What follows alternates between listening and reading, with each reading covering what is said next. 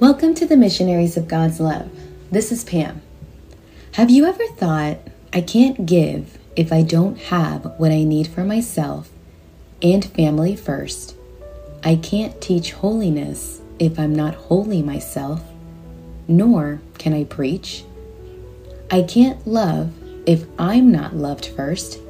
And how can I serve if I don't have the time or energy for myself or others. I believe many of us can relate and agree that we've said these things before, or maybe we still say them today. Let me tell you that when it comes to these sayings, we're wrong in our thinking. We often believe that we need to have our lives in order before we can give, but that's not how God gives. Let's dive into God's way of thinking and acting, and we'll notice that His logic doesn't align with ours. In fact, it's quite the opposite. I invite you to find a quiet place without any distractions. Take a few deep breaths to relax your body and your mind, and let God fill us with His presence. Today's topic is happiness. Happiness comes from making others happy. When we only focus on ourselves, we're not as happy.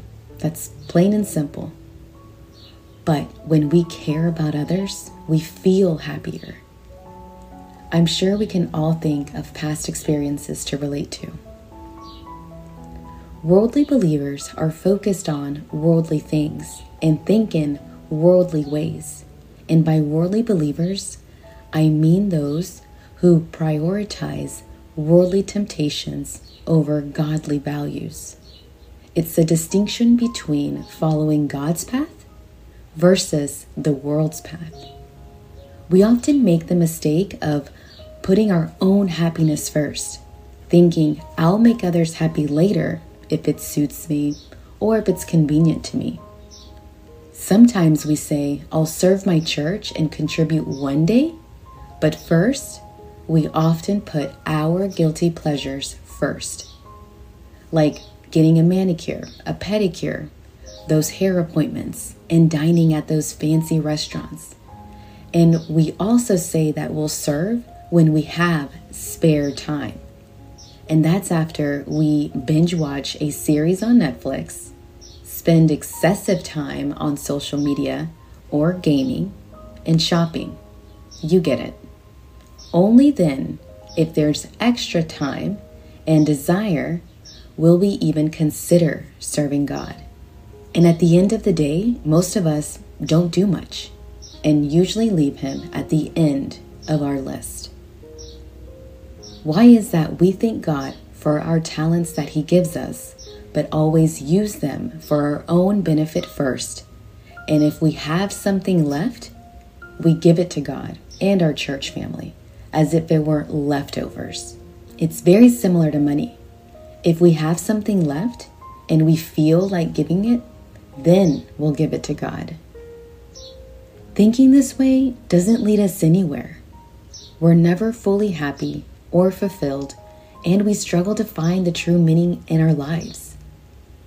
People like that never feel completely at peace with God. In all honesty, we always sense that something is missing. I'm sure we've all experienced this feeling before. Now, this doesn't make us really good or bad people, just kind of in the middle, you know? Many of us hide our talents or only care about worldly things. But remember, what you do comes back to you.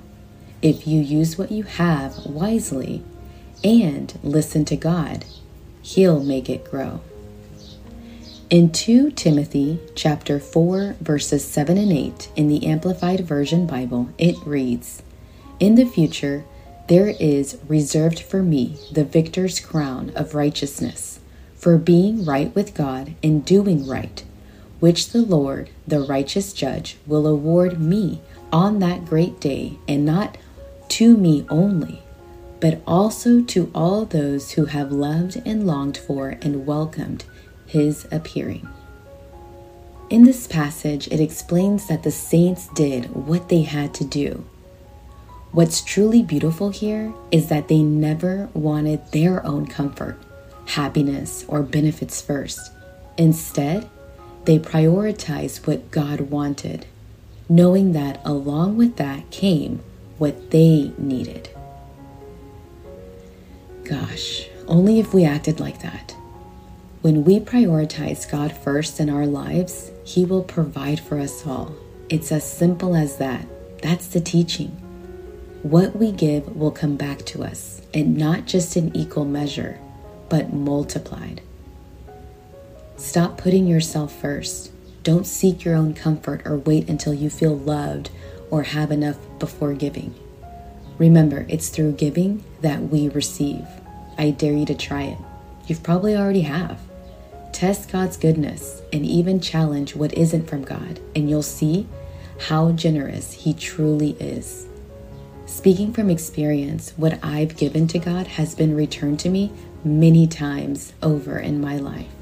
This is why I do these recordings. I do it for Him and only Him, in hopes that at least it will touch one person. And if it does, I'm fulfilling God's will. In chapter 12, verses 24 and 25 in the Amplified Version Bible, it reads I assure you and most solemnly say to you, unless a grain of wheat falls into the earth and dies, it remains alone, just one grain, never more. But if it dies, it produces much grain and yields a harvest. The one who loves his life eventually loses it through death, but the one who hates his life in this world and is concerned with pleasing God will keep it for eternal life. Let me break this down for you. Think about not only what matters to you, but also what matters to others. In your interactions, try to have the same mindset as God. Let's try to imitate Him, just as He acted.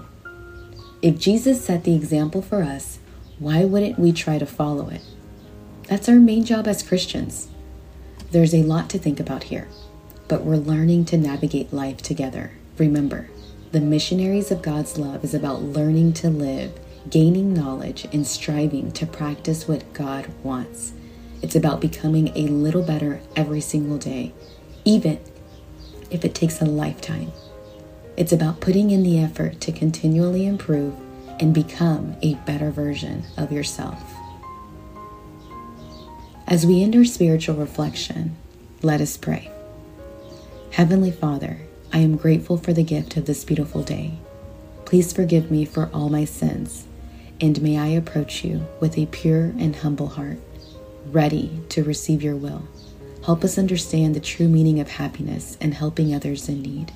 By focusing on making others happy, we find fulfillment and joy in our own lives. Also, Guide us in putting you first, helping us prioritize our lives so that we can consistently place you at the very top every day. Amen. Spend some time talking with God. Have a blessed day.